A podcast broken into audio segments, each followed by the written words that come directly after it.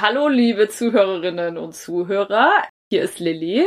Ich spreche mit Birte und wir sind vom Podcast Not Your Opfer. Heute wird es um Selbstverteidigung gehen. Ich bin sehr gespannt.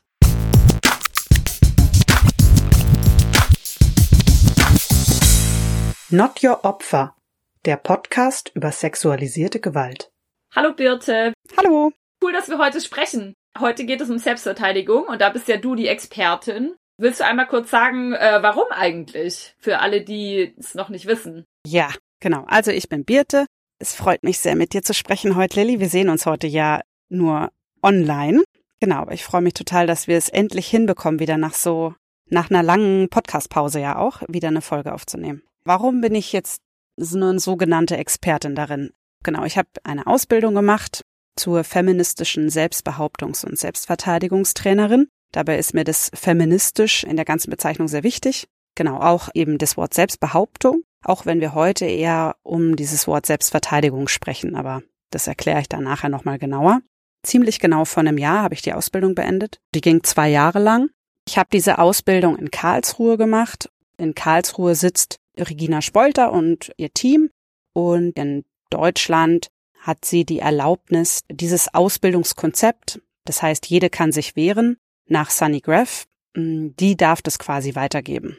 Und Sunny Graff ist eine Frau aus den USA und die hat dieses Konzept entwickelt. Nachdem bin ich ausgebildet und ich bin ja auch Tänzerin oder Tanzvermittlerin und arbeite eben viel mit Tanz und meistens verbinde ich das beides. Also ich unterrichte gar nicht unbedingt so klassische Selbstbehauptung und Selbstverteidigung. Also kann ich auch, mache ich auch gerne, aber nicht im Fokus. Genau, das ist das, was ich mache. Hm. Ja, cool. Also umso besser, dass wir jetzt hier sprechen und du dein ganzes Expertinnentum weitergeben kannst. Ich freue mich sehr. Genau, es ist äh, für euch, liebe Zuhörerinnen, auch wichtig zu wissen, dass wir jetzt gerade so eine Art Doppelfolge machen. Heute werden wir über Selbstverteidigung sprechen als Empowerment-Folge. Und Birte und ich hatten aber vor ziemlich genau einem Jahr, glaube ich, schon mal ein sehr interessantes und auch kontroverses Gespräch zu diesem Thema Selbstverteidigung, wo auch manche der Gedanken, die wir da gesponnen haben, in mein Buch eingeflossen sind. Da gibt's so einen Unterkapitel. Da geht es um Selbstverteidigung als Präventionsstrategie, beziehungsweise so eine kleine Kritik daran und noch so ein paar Gedanken. Also vielleicht kommt euch dann manches auch bekannt vor. Diese theoretische Reflexion wollen wir in dem Podcast natürlich auch einbinden. Wir wollen es aber trennen von der Empowerment-Folge, weil wir finden, das gehört nicht zusammen. Und deswegen gibt es jetzt zwei Folgen, die hoffentlich auch relativ zeitnah hintereinander erscheinen werden. Und genau, das eine ist die Empowerment-Folge. Bei der nächsten Folge, die wir dann machen werden, da wird es dann um theoretische Reflexion und Kritik rund um das Thema Selbstverteidigung gehen. Und Lilly, wir wirken ja immer so harmonisch meistens in unseren Meinungen. Also glaube ich zumindestens. ich bin mal gespannt, ob das bei dem Thema jetzt an manchen Stellen vielleicht auch auseinandergeht. Mal schauen. Ja, ich glaube, es wäre auch nicht verkehrt, oder? Wenn es mal so ist. Wenn es mal passiert, klar. Können wir mal ein bisschen Dissens praktizieren hier.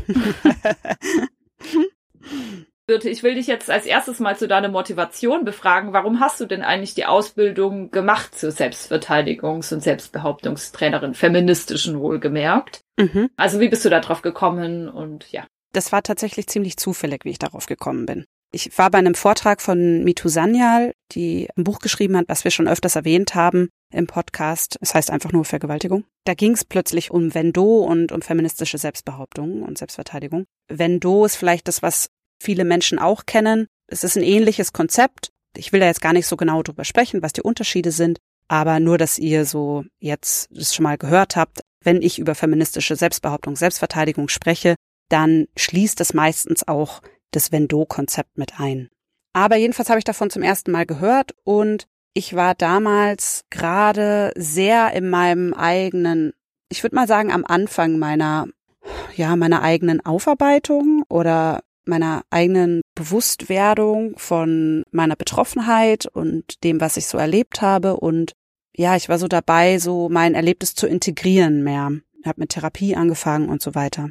Der eine Motivationsgrund war tatsächlich sehr beruflich, also dass ich eben schon immer Tanzworkshops gegeben habe und mir dabei immer gesagt worden ist, boah, das ist mega empowernd, was du machst. Mhm. Oder ich wurde mal gefragt, kannst du mal einen Empowerment-Kurs anbieten? Und ich war so, äh, pff, okay, ja, ich kann das machen, was ich immer mache, aber ich weiß gar nicht, ob das jetzt ein Empowerment-Kurs ist oder nicht, aber ja. Genau, und dann habe ich davon gehört, von dieser Ausbildung und dachte, wow, das geht ja super zusammen. Vielleicht ist das was, was mir mehr Struktur gibt in meinen Unterricht. Das war tatsächlich sehr pragmatisch. Aber auf einer betroffenen Ebene, ich glaube, es war mir tatsächlich nicht so klar, was diese Ausbildung mit mir machen wird in meiner Betroffenheit. Und vielleicht ist es so erst nach und nach gekommen. Ich kann auf jeden Fall heute sagen, dass diese Ausbildung wahnsinnig viel mit mir gemacht hat und in meinem Prozess meiner Aufarbeitung, meiner Integration, meiner Heilung, wie auch immer man es nennen will, äh, mir wahnsinnig geholfen hat. Das erklärt vielleicht so meinen persönlichen Bezug zu Selbstverteidigung. Also jetzt trenne ich das mal, so konkret Selbstbehauptung, Selbstverteidigung, also wirklich mein Bezug zu Selbstverteidigung ist, dass es für mich tatsächlich sehr empowernd ist, gelernt zu haben, dass ich mich wehren kann und dass ich mehr Handlungsstrategien habe, wie ich das tun kann. Ja, dass ich einfach das Wissen habe und mich nicht mehr so hilflos fühle. Genau, weil ich auch selber in meinen verschiedensten Erfahrungen mit sexualisierter Gewalt eben auch erlebt habe, in Situationen zu sein, in denen ich mich nicht wehren konnte oder mich gewehrt habe, aber trotzdem eine Tat durchgeführt worden ist. Genau, und ich habe dissoziiert und es ist ja letztendlich auch ein Überlebensmechanismus, aber es ist eben dieser Überlebensmechanismus zu, ja, so dieses Freezen, Einfrieren, Versteinern, Weggehen aus dem Körper und eben keine aktive Rolle, um aus einer Situation rauszukommen. Es ist ja oft mit Scham verbunden, sich nicht gewehrt zu haben in der Situation. Scham wird ja von außen auferlegt, also es wird einen ja irgendwie gesellschaftlich gesagt, du bist nur in Anführungsstrichen ein richtiges Opfer, wenn du dich irgendwie gewehrt hast und wenn du das nicht wolltest und so, bla bla. Und heute tatsächlich durch diese Ausbildung oder durch diese intensive Beschäftigung mit dem Thema gelernt zu haben, es ist vollkommen okay, was ich damals gemacht habe und es ist okay, dass ich damals halt nur die Handlungsmöglichkeiten hatte, die ich halt eben hatte in den Situationen. Aber jetzt heute, ich als 31-jährige Birte, habe jetzt ganz, ganz viele neue Erfahrungen und ganz neue Möglichkeiten und ich habe das Wissen, wie ich mich wehren kann. Ich spüre die Kraft in mir, mich wehren zu können und ich spüre die Wut und ich weiß, wie ich meine Wut anzapfen kann, da rauszukommen. Und natürlich schließt es nie aus, dass ich nie wieder in eine gefährliche Situation kommen werde. Aber ich habe einfach ein krasses Vertrauen entwickelt, dass es geht und dass ich das weiß, wie das geht und dass ich mich aus Situationen rausholen kann. Und damit fühle ich mich sicher. Das hat vor allem Selbstverteidigung mit mir gemacht, daran zu glauben und mich ja, in dem Sinne wirklich ermächtigt zu fühlen. Wow, das, das war jetzt ein, ein langer Einstieg von mir. Ja, das war jetzt ein richtiges Plädoyer, ja eigentlich nicht nur in Anführungsstrichen einen Selbstverteidigungs- oder Selbstbehauptungskurs zu machen, sondern ja eigentlich schon auch Trainerin zu werden und einfach genau diese krassen Skills, die du jetzt äh, hast oder so diese Kraft, die du in dir spürst, auch irgendwie so wachzurufen oder anzuzapfen. Also letztendlich war die Ausbildung für mich ein zweijähriger Selbstbehauptungs- und Selbstverteidigungskurs, in dem ich einfach wirklich intensiv Zeit hatte, mich damit auseinanderzusetzen. Aber natürlich muss man nicht diese Ausbildung machen, um in ähnliche empowernde Gefühle zu kommen, wie ich sie jetzt habe. Mm. Ja. Ja, ich muss auch jetzt einmal kurz von mir aus sagen, dass ich auch denke, dass es bei weitem nicht selbstverständlich ist, weil ich selber, ich habe auch schon Selbstverteidigungskurse gemacht oder Selbstverteidigungs-, Selbstbehauptungskurse gemacht ich habe vor allem mit einem schon eine extrem negative Erfahrung gemacht. Und es war natürlich auch explizit kein, also was heißt natürlich, ne, aber kann man sich dann schon vorstellen. Also es war halt explizit kein feministischer Kurs, aber er war speziell für Frauen ausgeschrieben. Es war einfach so, dass der Trainer selber offensichtlich einfach Sexist war und sexistische Stereotype befeuert hat und er hat Vergewaltigungsmythen beschworen und er hat irgendwelche komischen Hebel beigebracht, von denen ich irgendwie schon eine Woche später nicht mehr wusste, wie man die anwendet und hat auf Fragen irgendwie, ja, was kann man tun, dass man sich irgendwie abends auf der Straße nicht mehr unsicher fühlt, hat er so Antworten gegeben wie, ja, am besten zu Hause bleiben, wa? also sowas gibt's halt auch und äh, deswegen finde ich das jetzt aber umso besser, dass ich jetzt mit dir sprechen kann als Person vom Fach, die Wissen hat, der ich vertraue und die auch weiß, worauf das ankommt. Woran erkennt man eigentlich einen guten Selbstverteidigungskurs? Das ist auf jeden Fall eine Frage, die wir im Laufe dieser Folge auch noch beantworten sollten. Und Selbstverteidigung ist eben nicht Selbstverteidigung. Ja. Weil wenn man aus dem Kurs rausgeht und irgendwie denkt so, oh, am besten bleibe ich eigentlich zu Hause, um mich selber zu schützen. Ja, furchtbar. Dann ist eindeutig irgendwas schiefgelaufen. Ja, furchtbar. Ja, aber wir wollen ja auch gar nicht nur über Kurse sprechen, sondern also allgemein über Selbstverteidigung. Aber wenn es jetzt wirklich um so Kurse geht, die man ja machen kann, so, also wie gesagt, es gibt Menschen, die sind ausgebildet darin und die haben sich sehr intensiv damit beschäftigt und die geben gerne solche Kurse. Und das Wichtigste ist, dass man aus dem Kurs rausgeht und halt eben bestärkt ist und halt sich kraftvoll fühlt. Egal, wie klein dieses Gefühl ist oder wie groß oder vielleicht ist es nur so eine, ein Anfang von neuen Ideen oder es ist schon so eine ganze Welt eröffnet sich erstmal neu bei vielen Menschen. Aber auf jeden Fall so einen Aha-Moment zu haben und zu denken, wow, ja, geil, ich kann was machen. Ja, geil. Mit diesem Gefühl wollen wir die Leute auch aus der Folge rausschicken, natürlich. Oder vielleicht auch erstmal reinschicken. Und zum Reinschicken, Birte, fangen wir vielleicht einmal mit der ganz grundsätzlichen Frage an. Was ist eigentlich genau Selbstverteidigung und was ist Selbstbehauptung und was ist der Unterschied? Weil wir haben ja auch schon mal eine Folge gemacht zum Thema Grenzen. Und da haben wir vor allem über Selbstbehauptung geredet. Heute reden wir nochmal speziell über Selbstverteidigung. Genau, in der Folge, wo wir über Grenzen gesprochen haben, haben wir ganz viel darüber gesprochen, wie kann ich Grenzen spüren, Grenzen kommunizieren. Die könnt ihr euch super gerne nochmal anhören, die Folge. Es ging aber eben noch nicht darum, Grenzen zu verteidigen. Also was passiert in einer Situation, in einer bedrohlichen, lebensgefährlichen Situation, in der ich körperlich angegriffen werde. Denn da reicht es eben nicht aus, noch zu diskutieren oder zu kommunizieren, oder halt Stopp zu sagen. Das ist auch immer gut. Aber in einer Situation, in der ich angegriffen werde, wo ich mich dann eben körperlich wehren muss, um aus der rauszukommen. Also in der Selbstbehauptung, da geht es vor allem erstmal darum, eben meine Grenzen spüren zu können, Bedürfnisse wahrzunehmen, meinen Körper kennenzulernen und auch meine Rechte zu wissen. Also zum Beispiel zu wissen, dass ich auf diese Bedürfnisse und Grenze hören darf und demnach handeln darf. Also dass ich dann zum Beispiel aus Situationen weggehen darf oder da Nein sagen darf. Genau, es geht um Wissensvermittlung. Es geht darum, und das ist eben auch dieses Wort feministisch, darin, dass das ganze System mitgedacht wird. Also dass ich verstehe, dass wir in einem Patriarchat leben, dass ich verstehe, wie eben Vergewaltigungsmythen funktionieren, was sexualisierte Gewalt alles sein kann. Also diese ganze Wissensvermittlung gehört für mich eigentlich schon in den Selbstbehauptungsteil mit rein. Selbstverteidigung ist dann eben, habe ich gerade schon gesagt eigentlich, ne? Der körperliche Teil, wo man seine Grenzen genau. mit dem Körper verteidigt. Genau. Zur Selbstbehauptung, da gehört auch überhaupt zu wissen, wie kann ich meinen Körper einsetzen, wie kann ich für mich und für andere selbstbewusster auftreten, wie kann ich meine Stimme einsetzen, wie kann ich mal meine Stimme laut werden lassen und so weiter. Wenn ich diesen Teil nicht habe, dann kann ich auch keine Selbstverteidigung machen. Weil ich kann nicht plötzlich erwarten in einer Situation, so, und jetzt wirst du angegriffen und jetzt sollst du dich wehren. Und ich habe vorher aber noch überhaupt gar keinen Bezug zu meinem Körper aufgebaut und noch gar keinen Bezug zu meiner Stimme, dann kann ich mich nicht plötzlich wehren. Also ich brauche diesen Vorlauf, so einen Bezug dazu zu haben. Zusätzlich, wir reden jetzt quasi über diesen Extremfall eines körperlichen Übergriffs, genau, eines sexualisierten Übergriffs, wo ich im Körper angegriffen werde. Zu dieser Extremsituation soll es ja gar nicht erst kommen. Das heißt, alles Wissen, was ich in der Selbstbehauptung lerne, versuche ich ja anzuwenden, damit ich überhaupt gar nicht in eine Situation komme, in der ich mich verteidigen muss.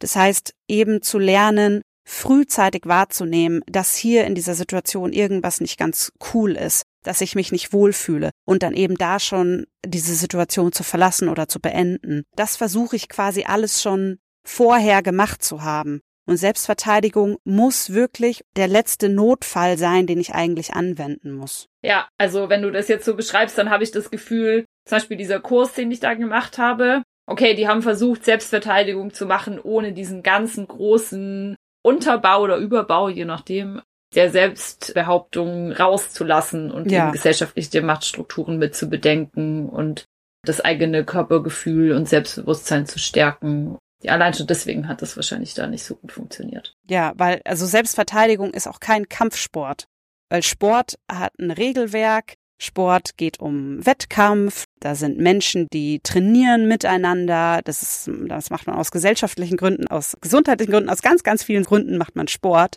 Und Kampfsport ist nicht gleich Selbstverteidigung. Natürlich habe ich, wenn ich ganz lange schon Kampfsport gemacht habe, dann habe ich gute Grundvoraussetzungen, auch mich gut selber wehren zu können. Das schon. Aber Selbstverteidigungstechniken, da kommen wir gleich genauer noch drauf, sind eben nicht gleich Kampfsporttechniken. Mhm. Und das heißt eben nicht, dass ich jahrelang Kampfsport gemacht haben muss, um mich selbst verteidigen zu können. Das ist halt ein Trugschluss.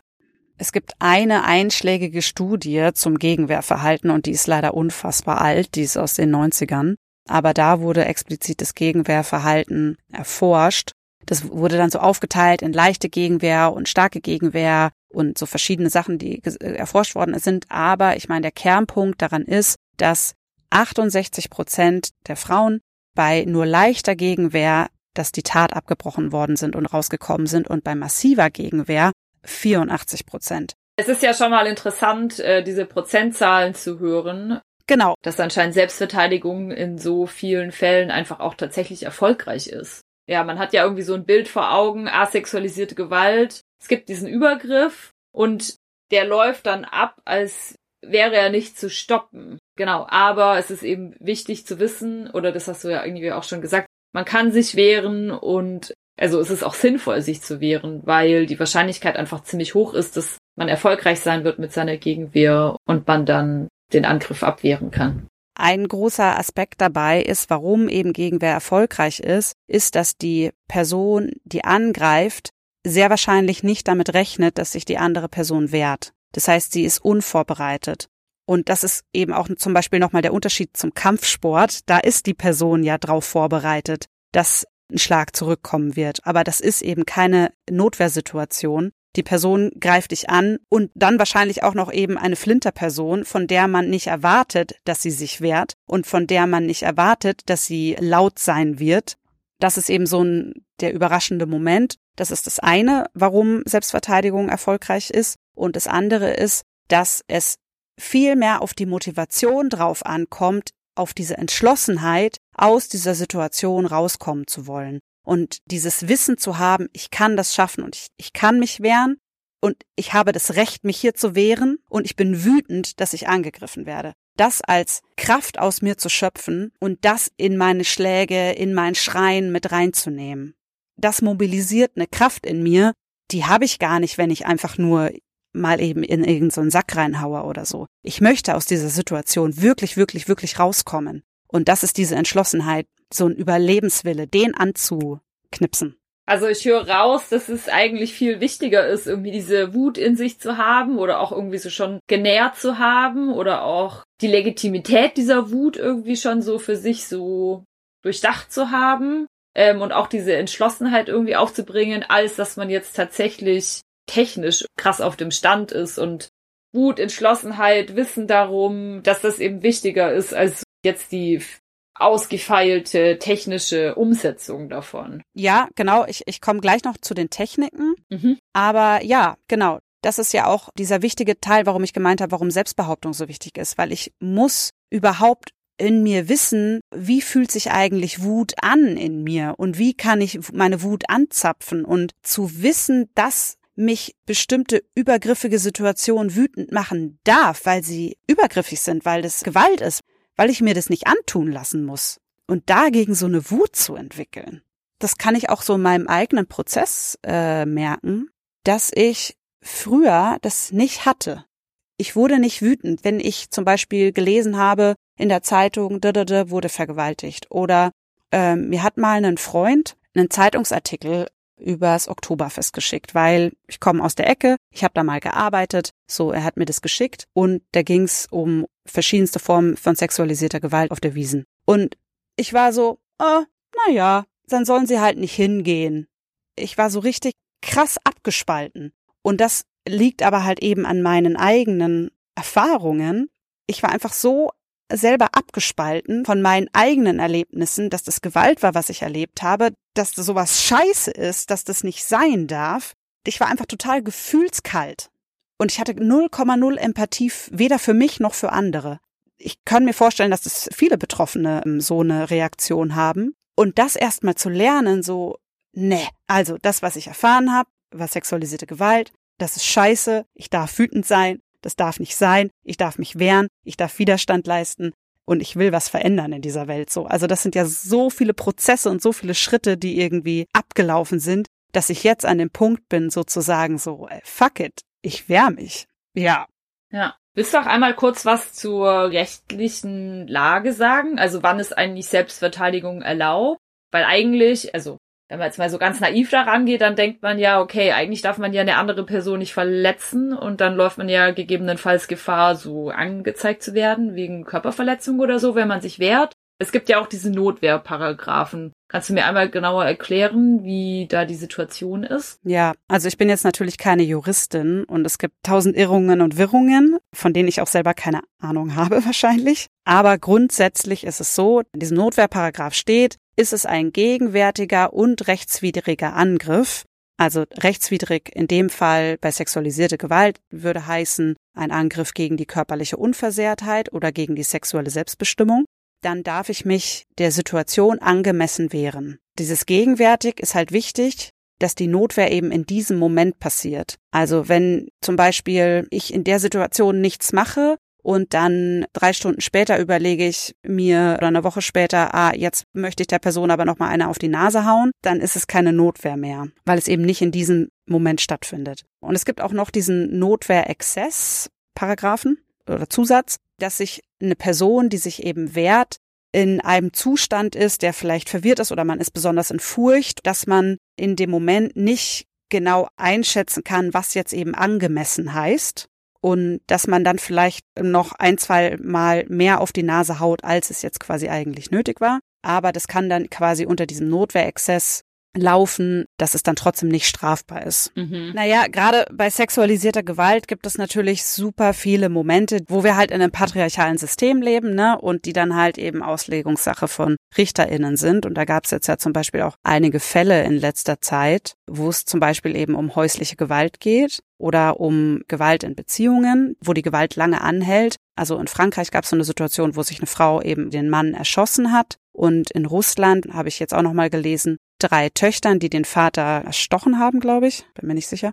Wenn du halt in so einer lange andauernden, gewaltvollen Situation bist, also wie so Situationen von häuslicher Gewalt es ja oft sind, dann musst du ja vielleicht einen passenden Moment dann suchen, um dich wehren zu können. Und es ist ja dann vielleicht eben gerade keine Situation der akuten Gewaltanwendung. Ja, und letztendlich ist die Gewalt ja immer dann da. Also sie ist jetzt vielleicht gerade in dem Moment eben nicht der offensichtliche Schlag, aber es ist halt vielleicht eine psychische Gewalt, häusliche Gewalt haben wir ja auch in unserer Folge besprochen. Könnt ihr auch gerne nochmal hören. Unsere allererste Folge. Dass es da eben ja auch nicht nur um körperliche oder sexualisierte Gewalt geht, sondern ganz viel auch um Isolierung und Abhängigkeitsverhältnisse und so weiter. Ja. Was halt mir irgendwie wichtig ist, Leuten mitzugeben, also jetzt im Kurs oder jetzt im Podcast, ist, dass es eben nicht darum geht oder es soll einen halt nicht davon abhalten, in einer Situation zu denken, oh verdammt, ist mein Handeln jetzt angemessen oder nicht? Was darf ich jetzt machen oder nicht? Weil bis ich den Gedanken zu Ende gedacht habe, ist es halt eventuell schon zu spät.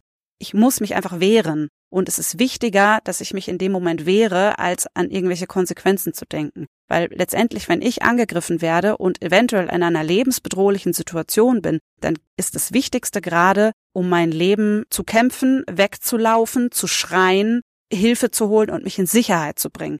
Und das steht dann erstmal im Vordergrund, als jetzt mir irgendwie Sorgen zu machen, oh, was passiert mit der Person, die ich angegriffen habe? Ja, wenn ich mich wehre, dann hat die Person eine blutige Nase oder kann ich mehr sehen oder kann ich mehr laufen oder was auch immer. Und das ist das, was man erreichen will mit Selbstverteidigung. Ich will die Person in dem Moment so unwehrhaft machen, dass ich wegrennen kann, dass ich in Sicherheit komme. Das ist das Wichtige. Und nicht, ob deren Nase blutet, weil letztendlich so habe ich Mitleid mit einer Person, die mich gerade vergewaltigen, umbringen, anderweitig mir schaden wollte. Hm ja alles nicht so einfach als Flinterpersonen, die ja sozialisiert sind, auf andere Acht zu geben und freundlich zu sein und nett zu sein und eben nicht zu verletzen, sondern potenziell eher die eigenen Bedürfnisse zu übergehen, als die von anderen zu übergehen. Aber es ist auf jeden Fall cool, das nochmal von dir so gehört zu haben und dann das mitzunehmen. Und das ist ja auch ein spannender Punkt überhaupt für Selbstverteidigung, nämlich eben dieser Mythos, dass sich Frauen oder Flinterpersonen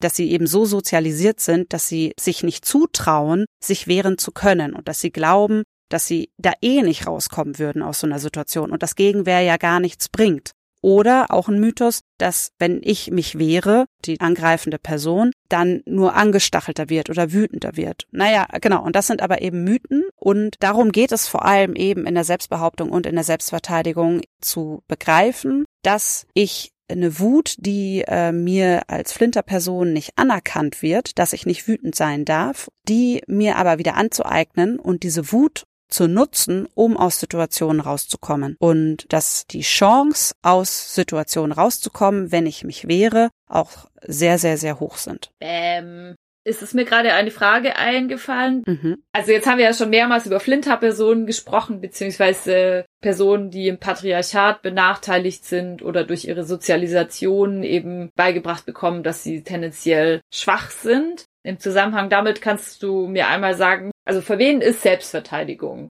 Nur für Betroffene von sexualisierter Gewalt oder würdest du sagen für alle Flinter oder würdest du sagen, nee, Cis-Männer sollen natürlich auch Selbstverteidigung und Selbstbehauptung lernen? Das ist eine spannende Frage, vor allem mit den Cis-Männern. Ich glaube, da spalten sich so die Meinungen.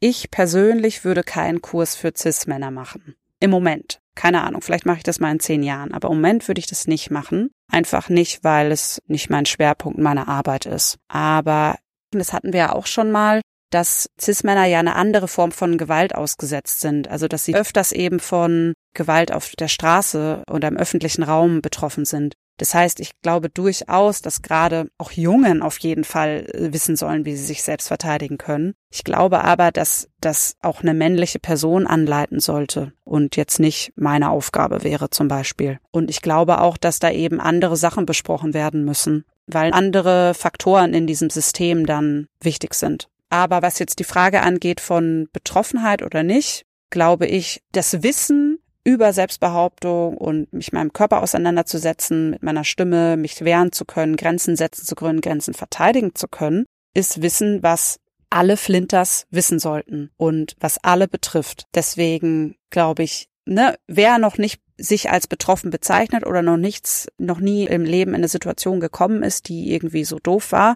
dann ist das richtig toll. Aber das schützt ja auch nicht davor, dass es nie passieren könnte. Das heißt, erstens präventiv und zweitens glaube ich einfach auch, dass es geil ist und empowernd ist und es sehr viel Sicherheit schenkt. Genau. Und wenn ich explizit betroffen bin, so habe ich ja ein bisschen angefangen mit meiner eigenen Geschichte, glaube ich, dass das eben auch nachträglich super empowernd sein kann, darüber mehr zu lernen und mehr zu wissen. Und nur weil ich betroffen bin, heißt es ja nicht, dass ich schon alles über sexualisierte Gewalt weiß meistens ja auch nicht unbedingt. Mm. Natürlich gibt's Unterschiede. Wenn Menschen schwer traumatisiert sind, dann bietet man ihnen natürlich einen anderen Kurs an. Oder man schaut, dass man explizit traumasensible Kurse anbietet. Da kann man nochmal gucken, welches Angebot für einen selber besser ist. Ja, das ist auf jeden Fall auch nochmal ein guter Hinweis, genau. Weil es kann ja auch potenziell schon passieren, dass eine Situation im Selbstverteidigungskurs auch antriggern. Also sagen wir, man macht irgendeine Übung oder man spielt so eine Situation durch die eben der gewaltvollen Situation, die man erlebt hat, extrem ähnlich ist. Genau, also ja, selbstverständlich kann das passieren, aber das kann mir ja überall passieren. Ich kann ja von sehr vielen Dingen überall getriggert werden.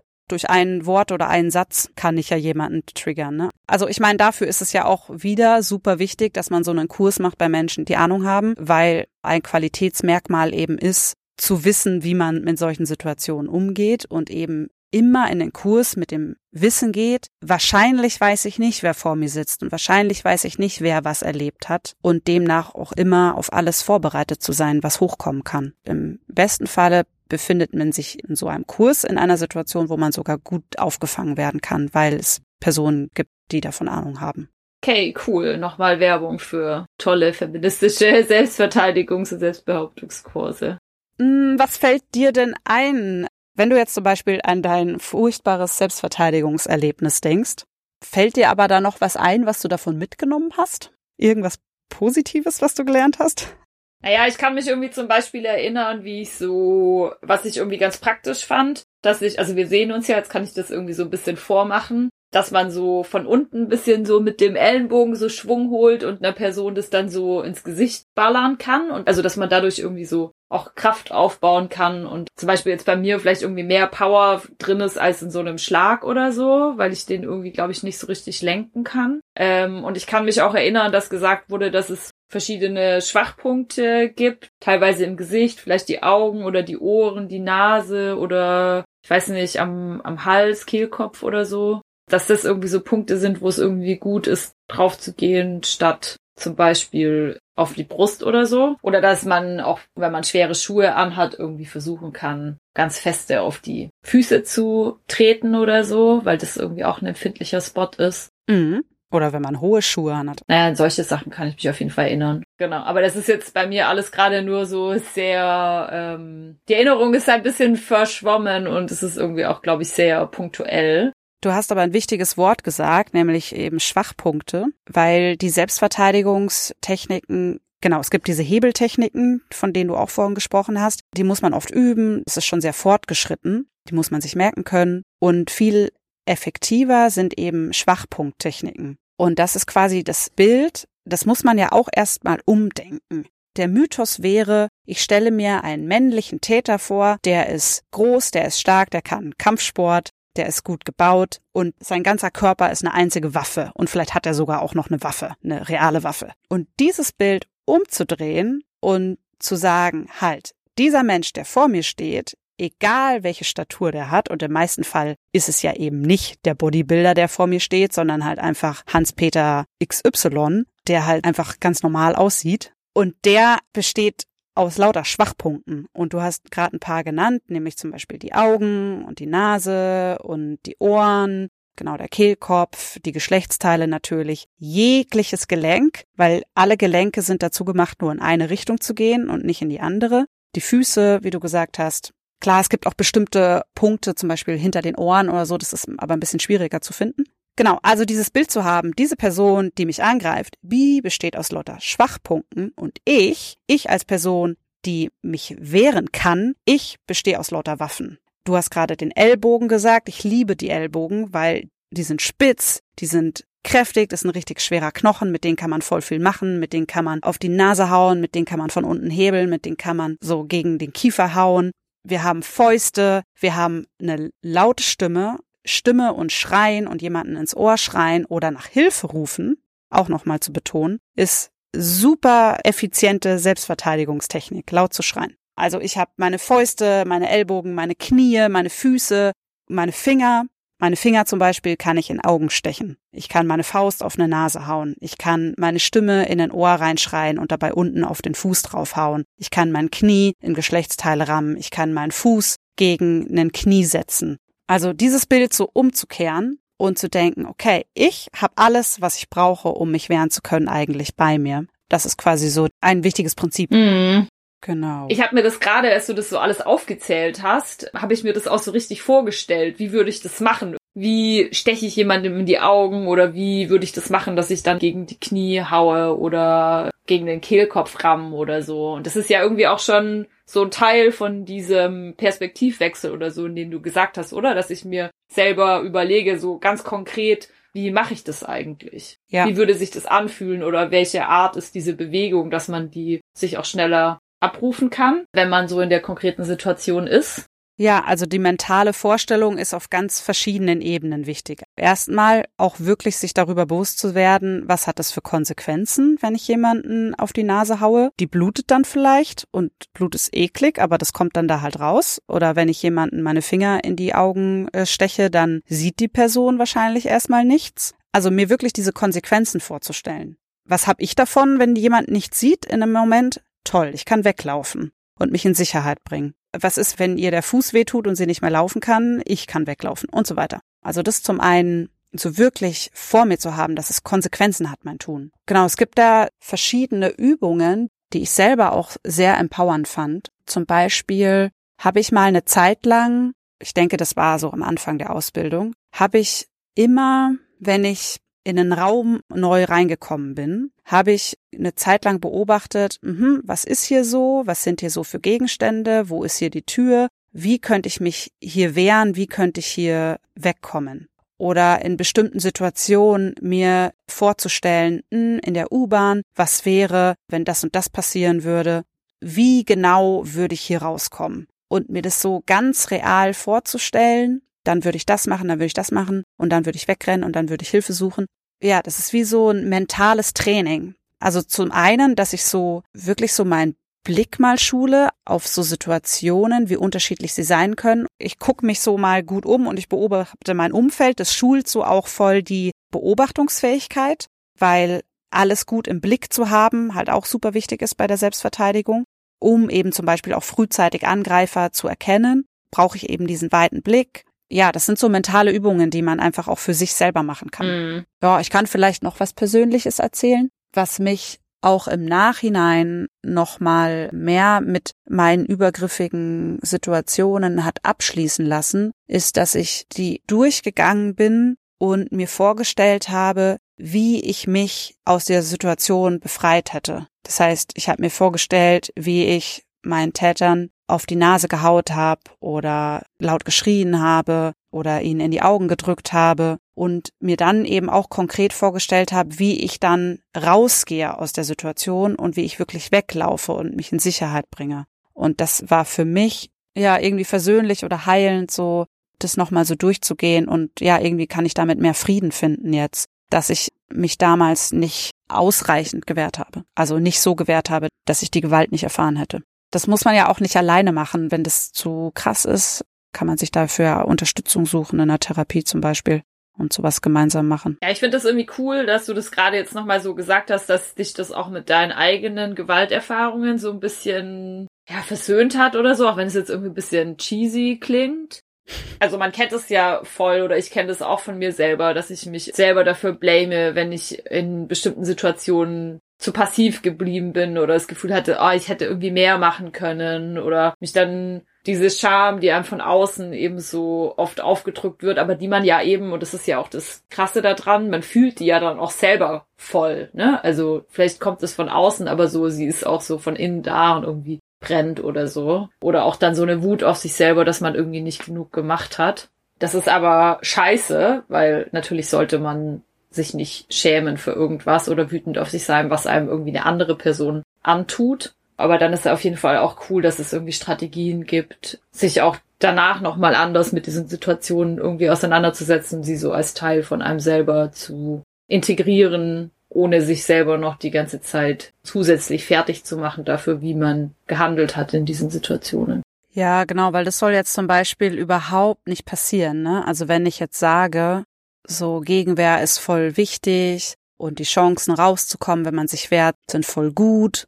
Ja, aber was ist dann, wenn ich halt sage, ja, aber ich habe mich ja gewehrt und es hat halt eben nicht geklappt. Genau, sich da eben halt immer wieder so klar zu machen, hey, alles, was ich damals gemacht habe, war das, was ich machen konnte und es war gut so, was ich da gemacht habe.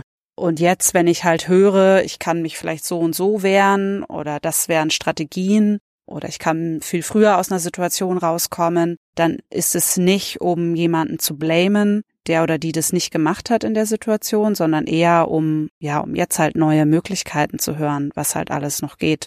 Ich kann halt dann das abrufen, was irgendwie hängen geblieben ist bei mir. Ja, ich könnte mir auch vorstellen, dass wir über solche Themen noch in der zweiten Folge über Selbstverteidigung auch noch mehr sprechen werden.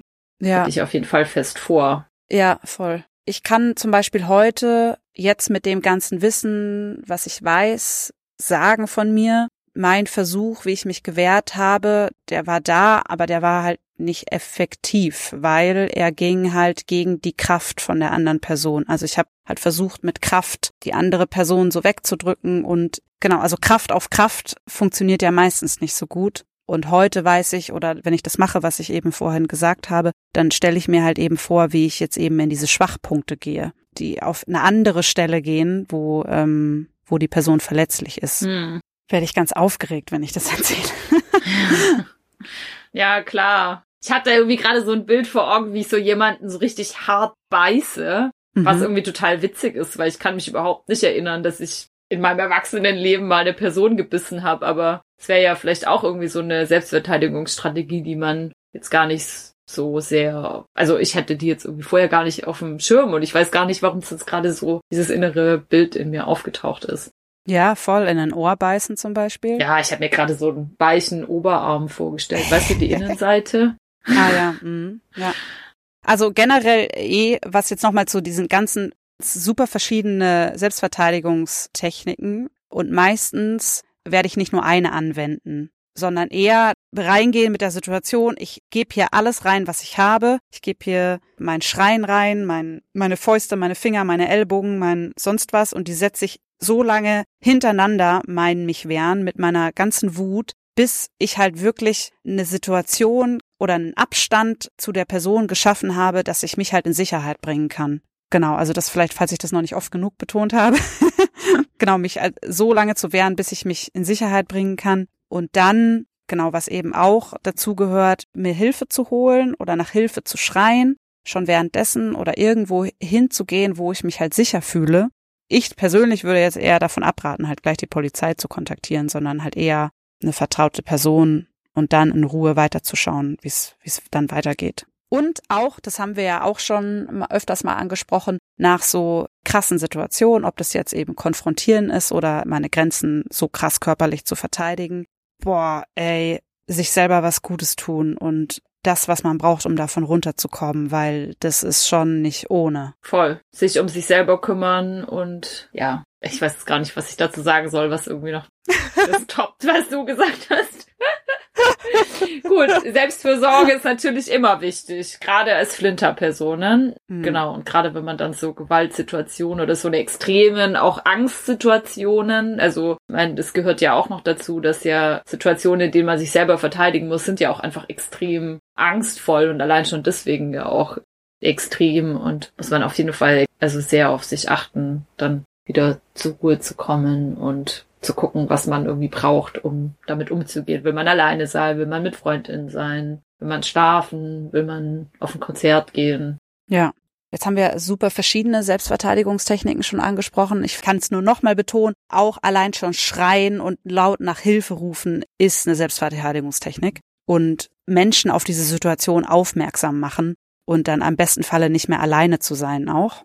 Auch so kann ich meine Grenzen verteidigen. Aber es kann zum Beispiel auch heißen, wenn ich jetzt eben in einer gewaltvollen Paarbeziehung bin und einfach nicht weiß, wie ich da rauskommen soll, eine Beratungsstelle zu kontaktieren und mit denen gemeinsam einen Plan zu machen, was ist genau für meine konkrete Situation, was ist da möglich und wie komme ich da am besten raus und heißt es, in ein, in ein Frauenhaus vielleicht zu gehen oder ist es nicht nötig oder ja, welche Unterstützung brauche ich da? Braucht es irgendwie gerichtliche Beschlüsse, ne, dass der Täter nicht mehr in die Wohnung darf und so weiter. Also da gibt's ja ganz verschiedene Schutzkonzepte dann. Genau, und da sind wirklich Beratungsstellen voll die ExpertInnen, die das dann einfach wissen, wie sie in der jeweiligen individuellen Situation dann, ähm, wie man damit umgehen kann. Mm. Ja, jetzt habe ich nochmal so ein bisschen so eine Frage, die so von diesem Grundkonzept Selbstverteidigung und sich so auf den eigenen Körper und die eigene Stärke besinnen, vielleicht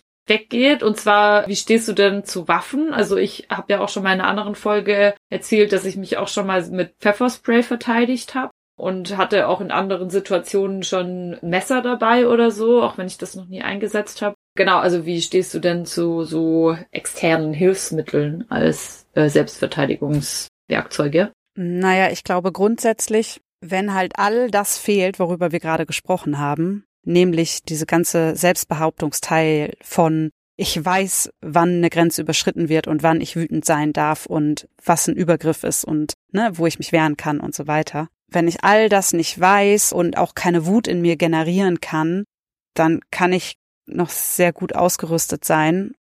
Ja, also ich würde mich nie auf einen externen Gegenstand so dolle verlassen. Also beim Pfefferspray zum Beispiel ist es super wichtig, einfach das, was man benutzt. Ne, es können ja alles sein. Also alles kann eine Waffe sein. Regenschirm kann eine Waffe sein, Schlüssel kann eine Waffe sein, äh, eine Flasche kann eine Waffe sein. Also alles Alltagsgegenstände, ne, die in der Situation um mich rum sind, können immer eine Waffe sein. Und es ist auch geil, die zu benutzen, aber ich muss mich auch trauen, sie zu benutzen. Und ich muss auch bei einem Pfefferspray eben zum Beispiel wissen, wie ich es benutze. Also sollte ich es vielleicht schon mal vorher ausprobiert haben. Abgesehen davon ist es ja rechtlich nicht erlaubt.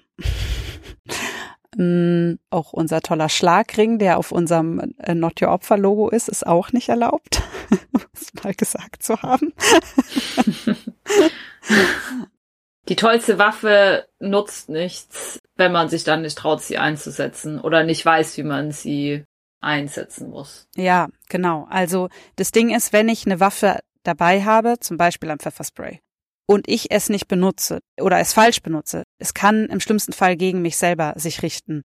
Wenn der Wind zum Beispiel falsch weht und das Pfeffer in mein Gesicht kommt, ist nicht so geil. Oder wenn die Person mir das Pfefferspray abnimmt, weil ich damit nichts mache, dann sehe ich auch dumm aus. Und das kann ich jetzt auf jede x-beliebige Waffe umwenden. So, ich muss mich trauen, sie zu verwenden. Wenn ich mir nicht vorstellen kann, wie das ist, jemanden ein Messer irgendwo reinzustechen, wenn ich da schon so eine Abneigung empfinde, dann weiß ich nicht, ob ich das in der Situation auch wirklich machen würde. Und dann ist es vielleicht eher gefährlich, dieses Messer eben dabei zu haben, weil es mir abgenommen werden kann und gegen mich verwendet werden kann. Und das soll natürlich nicht passieren. Ja. So grundsätzlich, das bezieht sich vielleicht zu dem, was ich vorher gesagt habe, mit um sich im Raum umzugucken, so wie ist dieser Raum, wie könnte ich da rauskommen und so weiter. So kann ich halt auch mal meinen Fokus richten auf, was habe ich denn eigentlich immer so in meinem Rucksack oder in meiner Handtasche dabei mein Schlüssel, mein, mein superschweren Kalender, ein dickes Buch, ne, keine Ahnung, einen Kugelschreiber, den ich jemanden in die Augen rahmen kann oder so. Das kann auch alles Waffen sein und das kann ich mir einfach mal angucken und mir überlegen, wie ich das verwenden könnte. Ja, Birte, ich glaube, jetzt haben wir auch, äh, jetzt sprechen wir schon lange und wir haben jetzt auch viele verschiedene Themen angerissen und ich glaube, es ist jetzt ein gutes Bild entstanden von so einer wehrhaften Flinterperson, die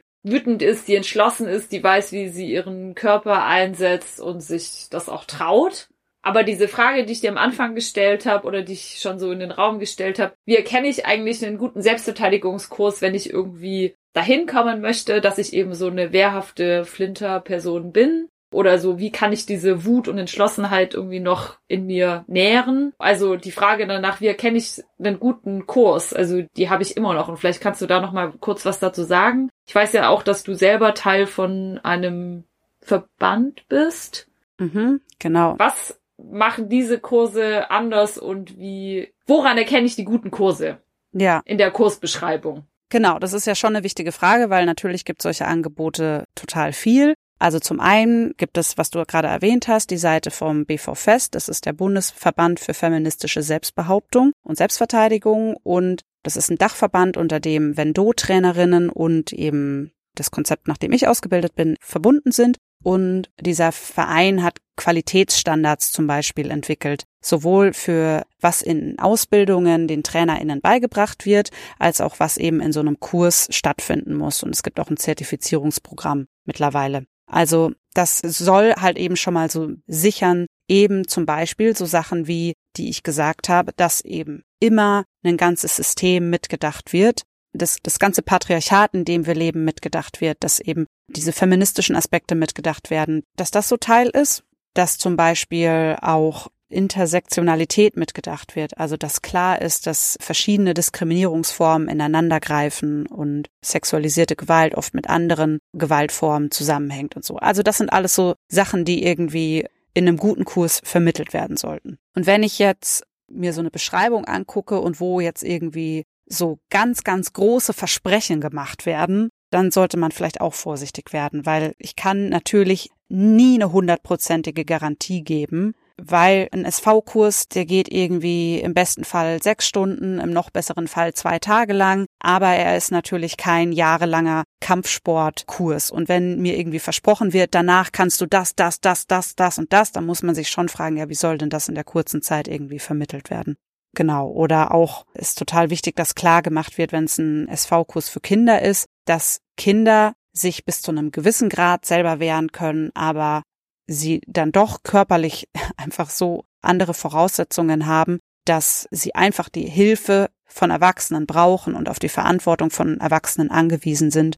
Genau. Und wenn das zum Beispiel in einem SV-Kurs für Kinder anders vermittelt wird, dann ist das schon nicht so ganz cool. Und ich würde immer darauf achten, wer halt so einen Kurs gibt. Also wenn jetzt irgendwie in die Schule dann immer irgendwie der alte Bundeswehrsoldat kommt oder der Polizist, der an der Seite irgendwie seine Knarre hängen hat, da frage ich mich, hm, wird denn da kritisch Machtverhältnisse hinterfragt, um die es eigentlich in einem Kurs gehen soll? und wird denn da ein äh, vertrauensvoller Raum geschaffen, in dem man wirklich auch über Ängste und Sorgen sprechen kann, weil das soll es ja auch sein und soll ja auch ein Raum für Austausch sein. Da wäre ich auf jeden Fall sehr, sehr skeptisch. Ja, okay, danke. Also es ist ja auf jeden Fall schon mal ein guter erster Ansatzpunkt, äh, zu wissen, dass es den BV Fest gibt. Und da gibt's ja wahrscheinlich auch eine Liste mit Trainerinnen oder irgendwie sowas in der Art. Genau, da gibt's für jedes Bundesland kann man so ein Fenster aufploppen und dann ähm, stehen da ja. TrainerInnen aufgelistet, ja. Okay. Und auch sonst haben wir jetzt viele Anhaltspunkte bekommen, um die Guten von den Schlechten vielleicht äh, auf, auseinanderhalten zu können. ja, vielleicht frage ich dich jetzt, Lilly, wie es dir jetzt geht, nachdem du dieses ganze Wissen erzählt bekommen hast? Müde wahrscheinlich von der Aufnahme. Ja, also genau, es gibt diese widerstreitenden Emotionen in mir und Gedanken. Genau, ich bin natürlich jetzt irgendwie erschöpft, weil wir schon lange jetzt aufnehmen äh, und ich auch merke, dass die Konzentration nachlässt. Aber und ich auch froh bin, dass ich weiß, dass wir, glaube ich, mit den Themen, die wir besprechen wollten, so langsam durch sind. also irgendwie ist in mir auch so so was wie so eine ruhige Entschlossenheit gerade. Also, dass ich irgendwie denke so, ja, ich kann mich wehren und genau, ich darf das auch und ich hab die Kraft, ich muss mich halt nur trauen, sie anzuwenden und ja, irgendwie so eine bestimmte Gelassenheit vielleicht auch mir so zu denken, so ich bewege mich einfach so in der Welt, wie ich mich bewegen möchte und wenn mich jemand angreift, dann kann ich mein Bestes geben, um dem entgegenzutreten. Ja. Man könnte meinen, ich wäre jetzt vielleicht so aufgepeitscht oder so, aber das weiß ich, dass ich das manchmal bin. Vielleicht wenn wir zu zweit sind oder wenn wir so einen Workshop geben, wie wir es letztens in Halle gemacht haben oder so, dann bin ich auch so richtig so körperlich so bam bam bam bam bam. Das habe ich jetzt gerade wahrscheinlich nicht, weil ich eben auch erschöpft bin. Ja, naja, und es ist natürlich nochmal was anderes, das jetzt in einem Podcast zu hören, als es natürlich körperlich selber auszuprobieren. Und äh, ich kann das auf jeden Fall vielleicht allen mitgeben, halt einfach mal überhaupt laut zu schreien und keine Ahnung, in ein Kissen zu schreien oder in den Wald zu gehen und einfach halt mal laut zu sein und überhaupt mal die eigene Stimme zu hören und ja, und vielleicht, wenn da auch eben eine Wut mitkommt, die halt auch zu spüren und zu spüren, wo fühle ich denn überhaupt meine Wut? Äh, ist die im Hals oder im Bauch oder keine Ahnung. Und also, das bringt dann vielleicht eher so dieses körperliche Bäm, ah, als jetzt vielleicht so eine Folge zu hören. Weiß ich nicht. Aber genau, das Wichtige ist ja auch das Wissen darüber. Ja. Ja. Ja, und Wissen ist, es zwar ein abgedroschener Spruch, aber Wissen ist Macht, wenn man weiß, dass man sich verteidigen darf und ähm, was so potenzielle Punkte sind, auf die man draufgehen kann, dann das verändert ja auch die Realität. Ja, genau. Ah, aber Birte, so langsam. Ja.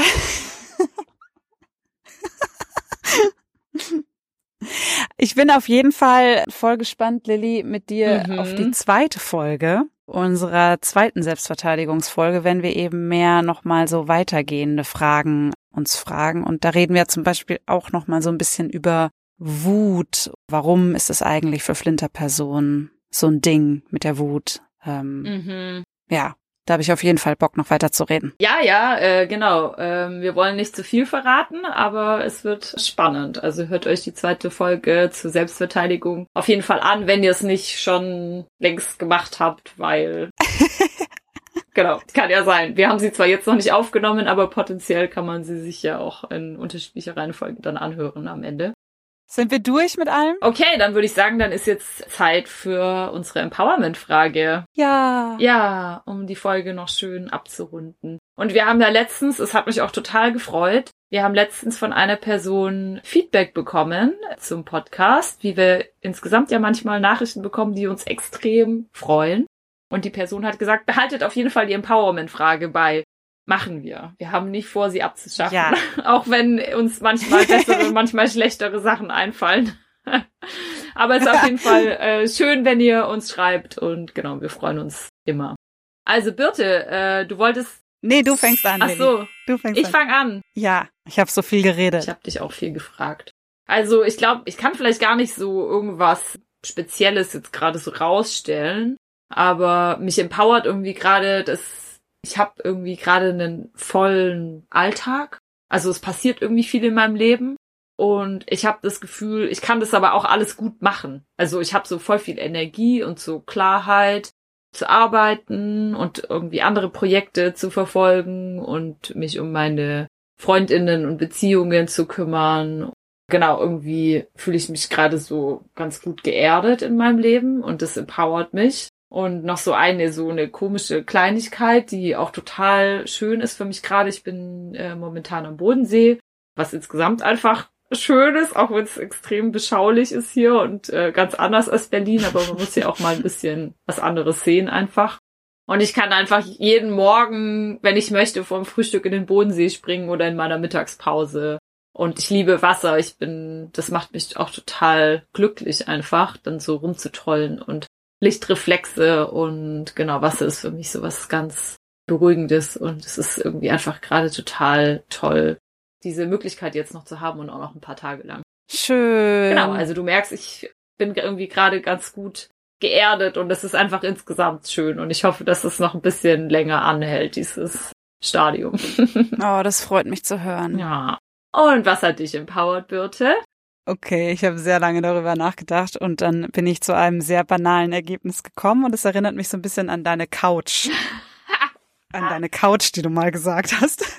Aber ich führe das noch weiter aus. So, Achtung. Also, ich habe mir nach sehr, sehr, sehr vielen Jahren eine elektrische Zahnbürste gekauft.